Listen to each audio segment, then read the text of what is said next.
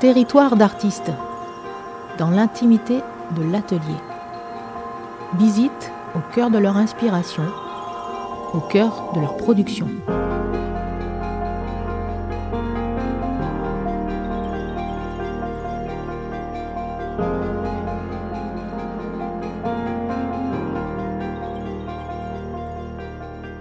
Bonjour chers auditeurs, voici un nouvel épisode de Territoire d'artistes. Et justement, on est parti dans les territoires, on est parti dans la verdure. Je vous laisse, euh, je vous laisse découvrir l'artiste qui nous ouvre son atelier aujourd'hui. Elle va se présenter tout de suite. Bonjour Gaëlle. Bonjour Marie. Alors, euh, moi je suis à Pélussin, dans un atelier qui n'est pas dans le village par choix, pour être un peu isolé du monde, euh, sur la route de la montagne de Lyon, qui est un peu l'attrait touristique du coin. Donc c'est un petit atelier qui vient d'être déménagé du rez-de-chaussée à l'étage, ça a son importance, parce que le chalet où j'habite s'appelle le Perchoir. Voilà, donc tout est dit là, pour ce qui est de la situation et du côté un peu onirique avec la nature. Dis-moi, qui, euh, qui es-tu? Qu'est-ce que tu fais dans cet atelier? Je suis une euh, ancienne graphiste euh, qui est sortie d'une école d'expression visuelle et qui en a eu un peu marre de l'ordinateur et a décidé depuis un peu plus de 10 ans, 13 ans maintenant, de ne faire que de la peinture. Donc du graphisme sur papier avec des encres de couleur. D'accord. Comment, comment, on passe le, comment on passe le cap justement? Est-ce qu'il est qu'il y a quelque chose qui est déterminant pour, euh, pour, euh, pour assumer un peu cette, cette étiquette d'artiste? Bah, L'étiquette, j'avoue que je dis toujours que je l'aime pas trop.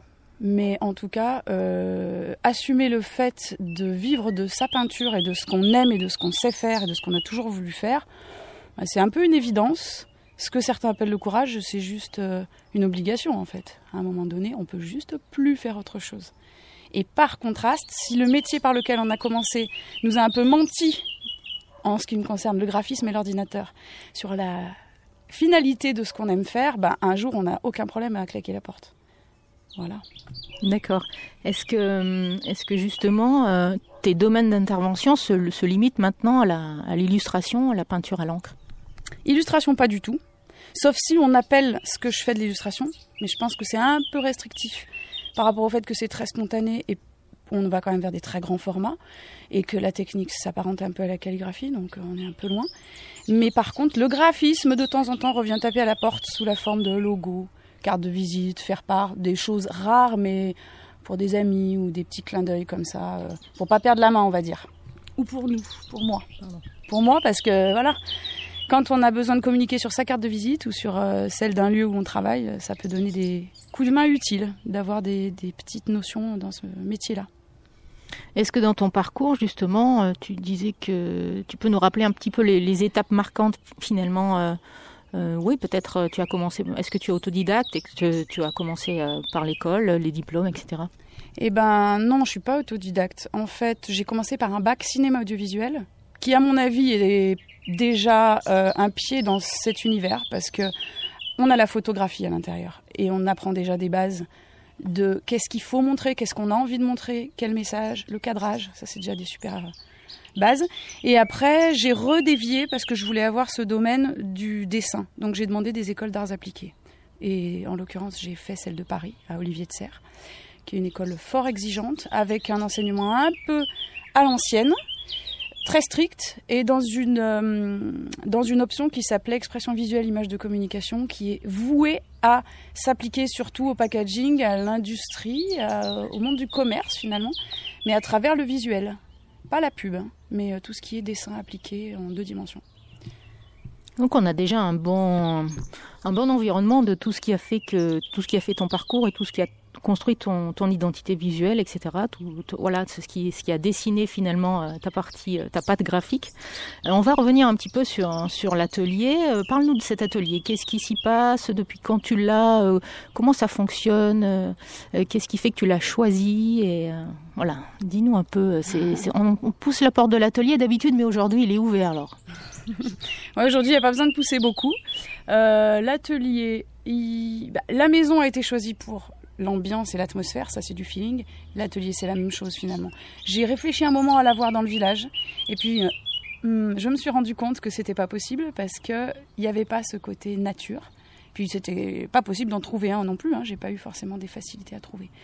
Donc ici, je crée une fois par an, depuis que je suis arrivée, hein, je crois, 2007 ou 2008, un événement en juin pour retrouver surtout les gens qui nous voient en expo et qui ont une sorte de recul par rapport à, à la peinture. Oups, c'est quoi? J'ai peur, j'ai pas l'habitude, ça s'achète pas, il faut réfléchir. Est-ce que j'aime, est-ce que j'aime pas? Est-ce que c'est beau? C'est très difficile ça. Et l'intimité de l'atelier, ça leur permet, alors à moi de travailler évidemment, et à eux de venir dans une atmosphère où ils, remettent le contexte autour de l'objet ou, ou de l'œuvre. Voilà. Donc cette année, comme la plupart des années, j'ai une invitée alors, au fil des années, ça a changé. On a, on a fait des, des rencontres avec d'autres personnes. Depuis quelques années, c'est donc Anne-Cécile Allègre, qui est une céramiste que je connais depuis fort longtemps, plus d'une dizaine d'années, et avec qui, depuis deux ans, on a créé un duo en connaissance de nos travaux respectifs. On s'est un peu jeté ce petit défi sur un coin de table un jour. Et voilà. Donc aujourd'hui, on présente une collection céramique et graphisme. On appelle ça Histoires illustrées. D'accord, mais on va, on va dire bonjour à Anne-Cécile puisqu'elle est là. On va en profiter euh, qu'elle nous dise un mot sur justement ce, duo et ce partenariat pour, pour cet événement en particulier. Bonjour, donc je suis Anne-Cécile Allègre, potière.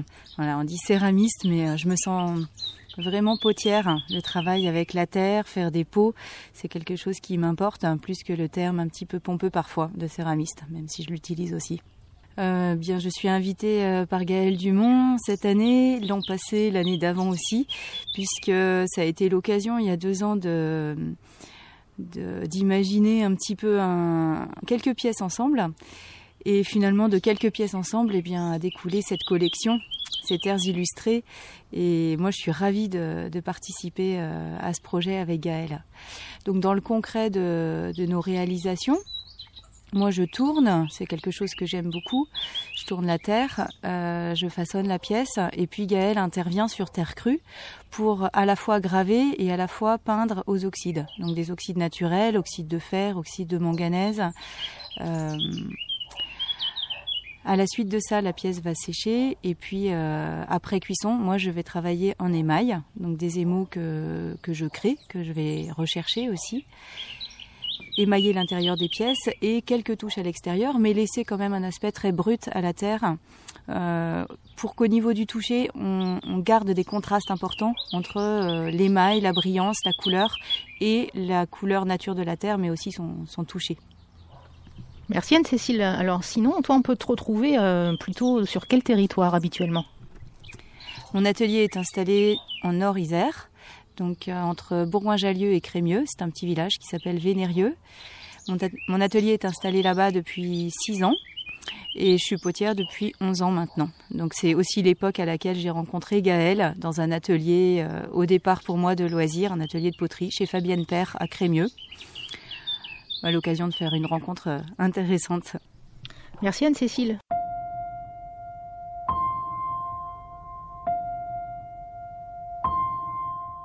On va revenir, euh, on va revenir vers Gaël et euh, on va maintenant parler plutôt de, ton inspiration. Qu'est-ce que tes sujets de prédilection Qu'est-ce que qu'est-ce que c'est Qu'est-ce que qu'est-ce qui résonne et qui te parle vraiment? Alors euh, c'est toujours un petit souci cette histoire d'inspiration parce que je n'arrive pas à le formuler. Et Anne-Cécile a eu une phrase hier qui m'a tout à fait parlé. C'était c'est totalement inconscient. La seule chose que je peux dire, c'est que s'il y a des inspirations qui puissent être le voyage, la nature ou quelque chose qui me tient vraiment à cœur, c'est le lien entre les trois règnes, végétal, animal et humain. Donc on retrouve quand même vraiment, c'est pas de l'inspiration, c'est le thème, euh, l'idée qu'on puisse enfin avoir une harmonie entre ces trois règnes. Ça c'est clair, c'est net, je peux pas m'en décoller. Par contre, l'inspiration, elle est tellement passée à la moulinette de l'imagination sur la durée que j'arrive vraiment plus à savoir ce qui tient de quoi. En tout cas, le seul fait d'être dans cet atelier au milieu des arbres et des oiseaux qu'on entend, ça se suffit à soi-même parce que la, technique que j'ai, qui est donc une technique spontanée et graphique, c'est un peu comme la calligraphie. On en a parlé un petit peu hier. On n'est pas dans qu'est-ce que je travaille, mais plutôt euh, je me pose, je me concentre. C'est pas de la méditation, mais c'est une forme de euh, sérénité intérieure, retenue, réflexion, paix, et puis il sort quelque chose.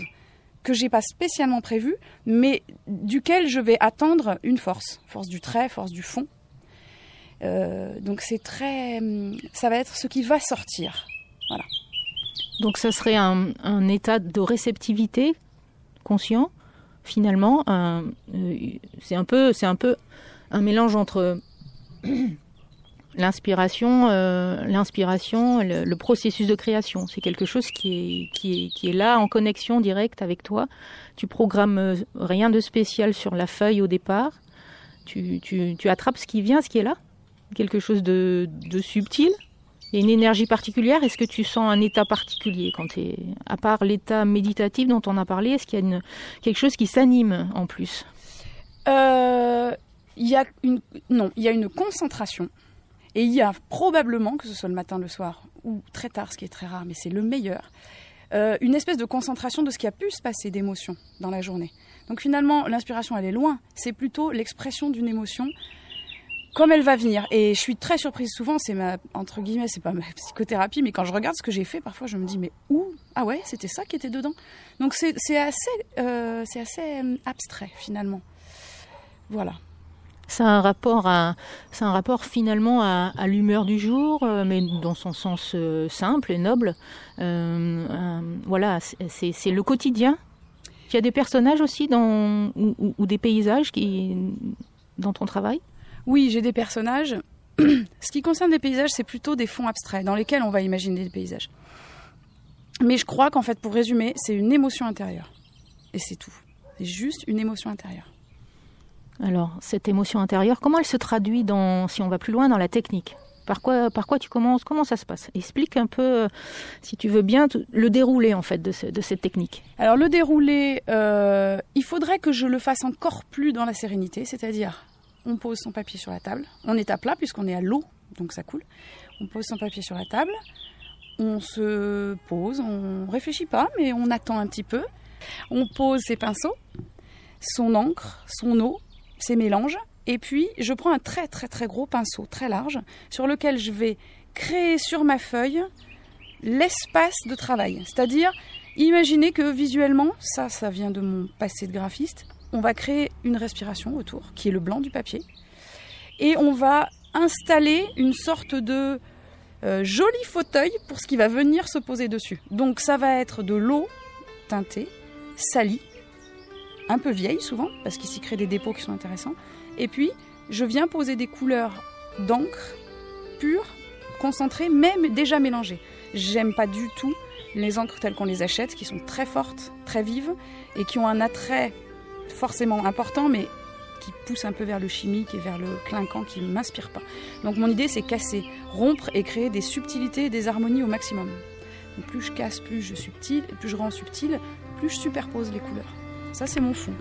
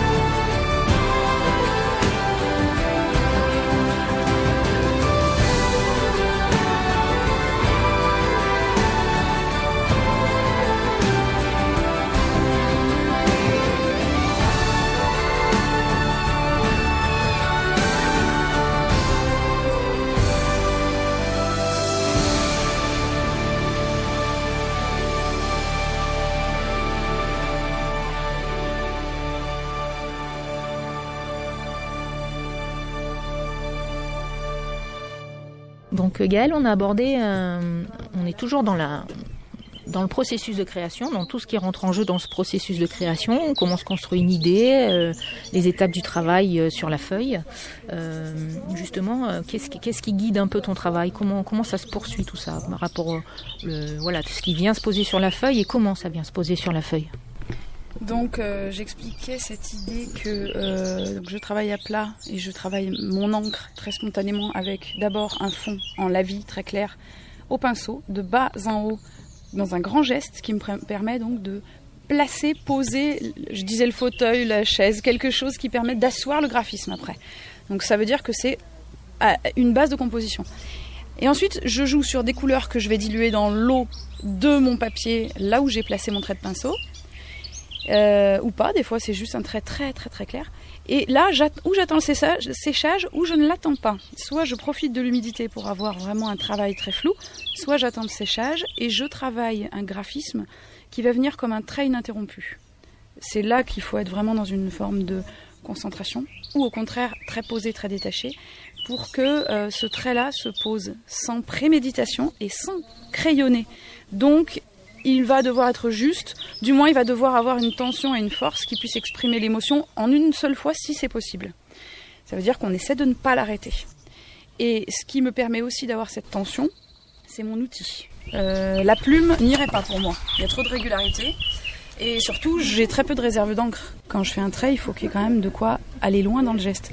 Donc moi, j'ai utilisé et détourné un peu l'outil tire-ligne que j'avais à l'époque dans cette école à Paris, où on était très, comme je disais, dans un apprentissage un peu à l'ancienne, et où dans les placards, il y avait des encres et des tire-lignes qui servaient au dessin technique. Autrement dit, à créer des lignes droites ou des lignes courbes parfaites, installées sur un compas, en euh, réglant l'épaisseur des deux lames par une molette. Tout ce que je ne fais pas, c'est-à-dire que moi, je demande à mon trait de suivre ma main et à ce tire-ligne de se contraindre à des courbes aléatoires. Il n'aime pas ça du tout. Donc il accroche le papier, donc il passe d'une ligne très très fine à une ligne très large quand je tourne mon tire-ligne dans la main, et j'obtiens ce trait qui n'est pas un trait que j'appellerais facile. Si je pousse à l'extrême, c'est pas toujours visible dans mes peintures, mais on peut aller vraiment vers quelque chose de tremblé, de puissant, de vibrant, et surtout pas vers quelque chose de lisse, de doux et de rond. Maintenant, dans les effets que j'obtiens, je cherche aussi parfois le lisse, le doux, le rond. Mais on retrouve ce graphisme surtout dans la BD, d'après ce que les gens me disent parce qu'il y a ce côté euh, euh, un trait, une expression, un mouvement. Et voilà. Après, il ne faut pas croire que ça marche à tous les coups. Hein. Mais dans l'intention, c'est ça. c'est vraiment très intéressant cette approche parce qu'on a, on sent bien l'aspect euh, technique lié aux outils, la, la, maîtrise de, voilà, du, geste, du travail sur l'aspect graphique, et en même temps, on sent vraiment ce, lâcher prise, cette guidance, et puis la façon dont on va détourner l'objet ou dont on va le contraindre sur des sur des aspects qui, qui, sont inhabituels. Et c'est ça qui fait aussi l'intérêt et la patte et et, qui fait la puissance d'une œuvre aussi. Très bien. Est-ce qu'il y a des, à part le tire-ligne, est-ce qu'il y a des outils majeurs chez toi ou est-ce que, est-ce que tu travailles, tu disais tout à l'heure, tu parlais de l'eau sale. Euh, est-ce qu'il y a d'autres choses que tu fabriques, entre guillemets, ou que tu as des petites recettes ou des astuces sur ton travail? Alors, si j'ai des petites recettes, je vais pas forcément les donner. Euh, parce que c'est énormément de temps d'élaboration, d'expérimentation, d'erreur, et que c'est un petit plaisir de, de, de pouvoir continuer à, à, les expérimenter. Et puis des fois, en fait, j'avoue que je peux pas les donner parce que je sais pas moi-même comment elles sont arrivées. Hein. Il y a quand même beaucoup dans le travail d'encre et de l'eau, euh, quelque chose de très proche de la nature et de, des effets. On, on, voit un paysage vu de très très loin. Que donne de l'eau sur un désert Que donne de la sécheresse sur de la terre Ça craquelle, ou ça s'étend, ou ça se diffuse. Et ça, ben, ça marche une fois, ça marche pas deux. Ça réagit pas pareil. Si l'air est sec, mon encre va sécher très vite, s'évaporer. Donc toutes ces recettes-là, bon, elles sont euh, aussi un petit peu aléatoires. Est-ce qu'il t'arrive de, puisque là on est vraiment au cœur de la nature, on a, on sent l'air, on a des jeux d'ombre et de lumière, est-ce qu'il t'arrive de travailler dehors justement? Pas du tout. Non. Euh, D'abord, j'ai besoin d'être très concentrée. Deuxièmement, le papier s'envole, c'est très pragmatique. Mais le vent, euh, les petites gouttes de pollen, de sucre qui tombent des arbres, les insectes, tout ça. Pour moi, c'est, j'arrive pas à gérer ça. J'ai besoin d'être dans un espace un peu, pas confiné, mais au moins euh, très. Euh, la concentration, elle va avec ça aussi. Euh, il faut pas le battement d'aile de papillon, quoi. Il faut que rien dérange ce moment un peu, un peu isolé. Donc l'atelier s'y prête et l'organisation. Trouver son encre, trouver son pinceau, reposer vite au moment où c'est sec. Sa plume, euh, plonger son pinceau, avoir un petit mouchoir pour absorber la goutte, ça c'est tout de suite, c'est comme des outils chirurgicaux. Il faut les avoir à portée de main, au bon endroit, au bon moment. Oui, il faut, maîtriser quand même quelque chose d'assez d'assez précis pour justement avoir une œuvre qui soit qu'on puisse vendre, hein, parce que quand même, euh, une part des une part des objectifs euh, aussi quand on crée, c'est d'avoir euh, ce retour financier en fait de la part de d'amateurs, d'amateurs et de, de, regardeurs, on va dire, de visiteurs. Tiens, justement, on a, des visiteurs aujourd'hui. Est-ce que est-ce que c'est, on va les interviewer tout à l'heure, on va leur poser deux trois questions parce qu'ils ont fait la démarche quand même de venir dans cet atelier. Qu'est-ce que c'est quoi la destination de tes œuvres? Qui qui achète tes œuvres? Où et comment? Alors, c'est vrai que ce qu'on fait, forcément, est choisi par des gens qui trouvent vraiment leur univers là-dedans. J'aurais pu aller, dès le début, vers des choses assez dures, assez fortes, assez graphiques, assez expressives, qui m'auraient vraiment, qui auraient vraiment montré un savoir-faire et, et des univers proches du graphisme et de l'illustration et tout ça. Mais finalement, petit à petit, ce public que j'ai rencontré m'a fait aller vers plus de douceur, de joie, d'expression de sérénité. Parce qu'il y avait une forme de besoin et que je sais pas pourquoi, mais mon tempérament fait que je veux toujours essayer de me dire à quoi est-ce qu'on peut servir. Et pour moi, c'est pas forcément évident en art de servir à quelque chose. J'ai pas cette conviction. Par contre, ben, de pouvoir faire des, sans parler d'art avec un grand A, mais euh, des peintures avec des formats un peu de toutes sortes pour être accessible à tout le monde, sensibiliser et apporter un peu de gaieté. Alors c'est pas moi qui le dis, c'est les retours que j'ai. Euh, ben voilà, on n'est pas obligé d'être que dans la noirceur, même s'il y a des choses noires, on peut aussi essayer nous de. Euh, moi, en fait, quand je peins, j'ai l'impression que ma, sérénité intérieure va passer par le visage serein des personnages, entre autres. Et leurs yeux, qui sont une fente qu'on peut analyser comme fermés, euh, ne sont pas des yeux fermés. J'ai jamais su expliquer pourquoi, mais ils sont pas fermés. Et un jour, j'ai lu quelque chose sans du tout y prêter attention. C'était une petite phrase qui disait que euh, Bouddha, entre autres, a les yeux du regard intérieur. Et ses yeux sont en fait baissés. Et moi, mes personnages, pour moi, ont les yeux baissés, c'est une évidence. Donc euh, cette sérénité-là, elle se transmet auprès d'un public qui est un public euh, très féminin, très très très féminin, pratiquement que féminin, euh, de femmes avec lesquelles je pense on a des, des, affinités par rapport à leurs valeurs, par rapport à leur vision du monde, par rapport à, au durable, à l'écologie, à la nature, à la proximité, à valoriser des choses qui dans ce monde n'ont pas beaucoup de place. Voilà. Très intéressant tout ça. Alors euh, pourquoi, pourquoi tes œuvres, elles iraient pas à l'autre bout du monde? Tu, sais si elles voyagent ou pas? Si elles voyagent un peu, mes expos voyagent pas beaucoup. Je suis allée un peu en Suisse, je suis allée un petit peu, euh, mais bon, rien de très faramineux vraiment. Par contre, euh, elles voyagent beaucoup. Oui, oui, c'est très rigolo. Il y a une, anglaise qui en a emmené deux à Manhattan, il y en a en Irlande, il y en a, euh, mais il y en a même, je crois, c'est très, c'est très fou, en Chine ou au Japon, je sais plus. Donc quelquefois, mais ça, c'est sans prétention. Elles ont été vues et, achetées en France, et puis elles ont voyagé parce que la personne qui l'a acheté soit était d'un autre pays, soit avait envie d'offrir à quelqu'un d'ailleurs. Parce qu'il y a des références là-dedans qui ont l'air de toucher l'essence de certaines personnes à des coins du monde. Alors c'est dommage parce que je trouve plus, mais je sais, il y en a à New York aussi. Je sais qu'il y en a quelques-unes qui se promènent un peu, ou qui se promènent pas, qui sont, voilà, posées sur des murs euh, un petit peu partout. Donc finalement, elle reflète une certaine idée de la vie, du voyage, une certaine sérénité. Effectivement, c'est universel finalement, ça touche tout le monde. Et, euh, la féminité pour le coup, en plus. Euh, alors justement, ces, clients, on va, peut-être aller les voir parce que tu vas en direct hein, à chaque fois. Où est-ce est qu'ils peuvent acheter tes œuvres? Alors moi je suis une espèce de dinosaure de ce monde qui euh, fait tout pour que ce soit compliqué. Enfin, pas tout, hein, mais certaines choses, j'ai vraiment envie qu'elles soient pas simples, parce que je trouve que le processus pour arriver à un point, il est super important. De la même manière que cet atelier, il n'est pas indiqué pour le trouver, parce que pour vivre heureux, vivons cachés, et aussi pour être trouvé, eh ben, euh, les gens ont cette envie de, de chercher et d'être un peu dans un moment unique. On est là parce qu'on l'a vraiment cherché. Et du coup, pour la vente, c'est pareil. J'ai pas de site internet, donc on me voit pas par hasard et je l'ai aussi fait parce que j'avais pas envie de passer ma vie à réactualiser des images, ni à avoir des choses dont on ne pourrait pas voir les détails parce que ou c'est trop lourd ça s'affiche mal, ou c'est trop léger c'est plein de pixels. Donc on n'a pas ce contact, cette visualisation avec la matière réelle. Et puis j'ai envie que les gens, on les voit, on se voit, on se rencontre. Donc ça ne se fait, ces ventes-là ne se font finalement que par les salons. Parfois des gros salons pour être quand même un petit peu vus, parfois des petites expositions, des festivals et des lieux de vente comme notre belle boutique Terre d'Art à Vienne, qui est une boutique collective de 24 artisans Alors moi, je peux dire que je suis artisan quelque part parce qu'il y a 23 céramistes et moi, je présente ma peinture dans cette boutique-là, qui est au 17 rue Brenier, à côté du temple de Livy euh, à Vienne, dans une rue donc très commerçante. Et moi, je, je présente aussi ce travail de céramique, graphisme et céramique. Voilà. Donc c'est des lieux maintenant qui sont des lieux aussi de dépôt, qui permettent une plus de souplesse par rapport à la vie quotidienne.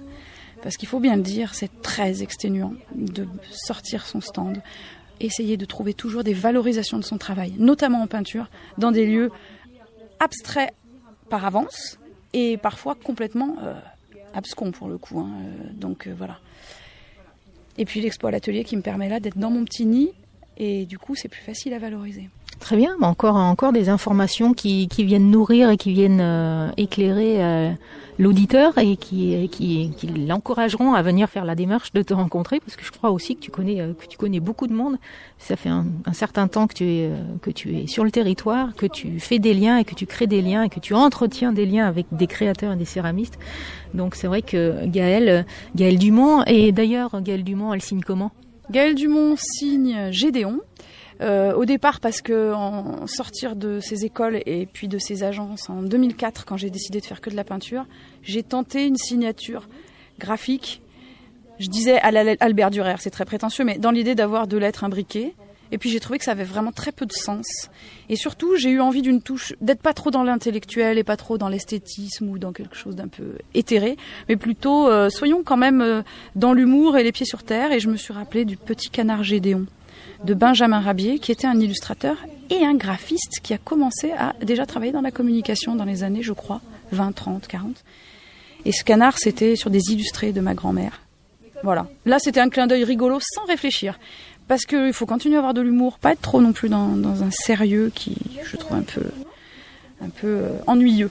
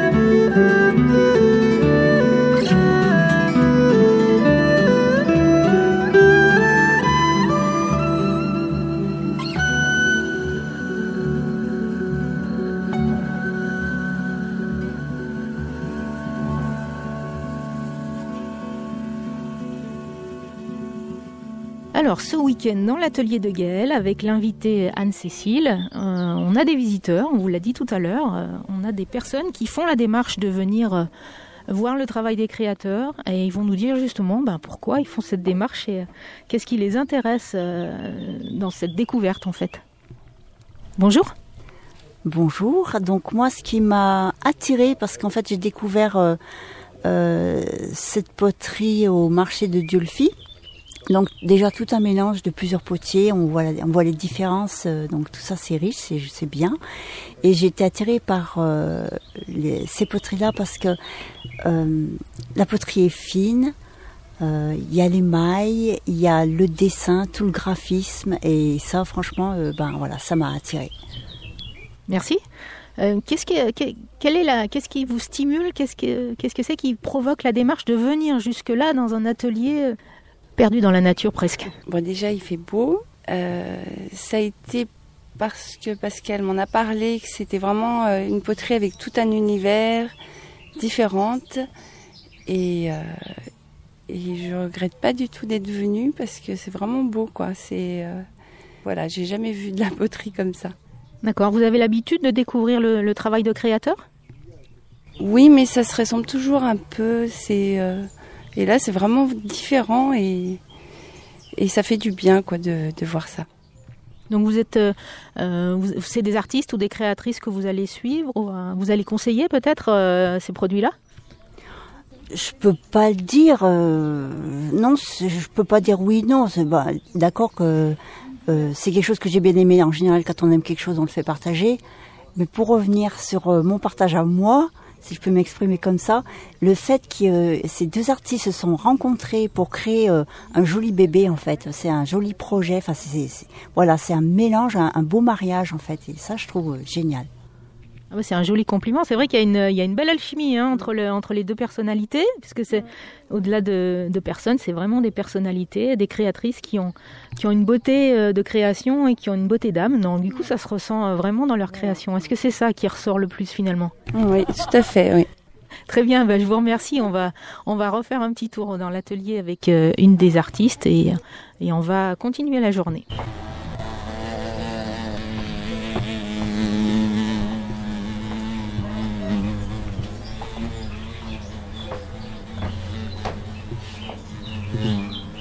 Même les bourdons viennent se poser sur les œuvres. En l'occurrence, il est venu lire Liberté. Sur une autre, il est venu lire La fleur, tarte aux fraises. On trouverait encore des petits mots La cafetière, arrosoir.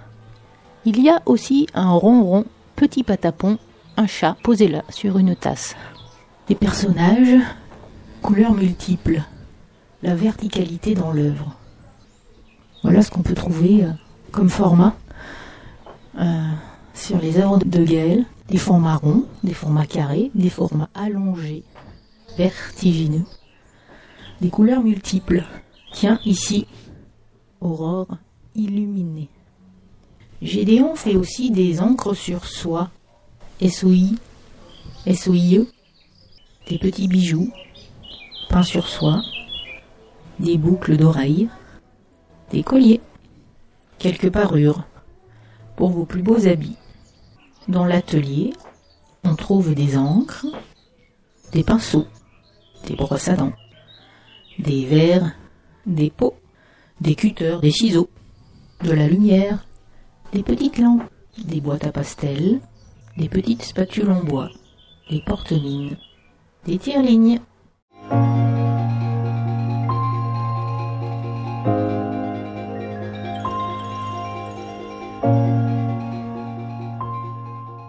Voilà, chers auditeurs, nous allons arrêter là cette première partie d'émission chez Gédéon. Nous retrouverons Gaël Dumont dans la visite de son atelier et l'ouverture au public la semaine prochaine.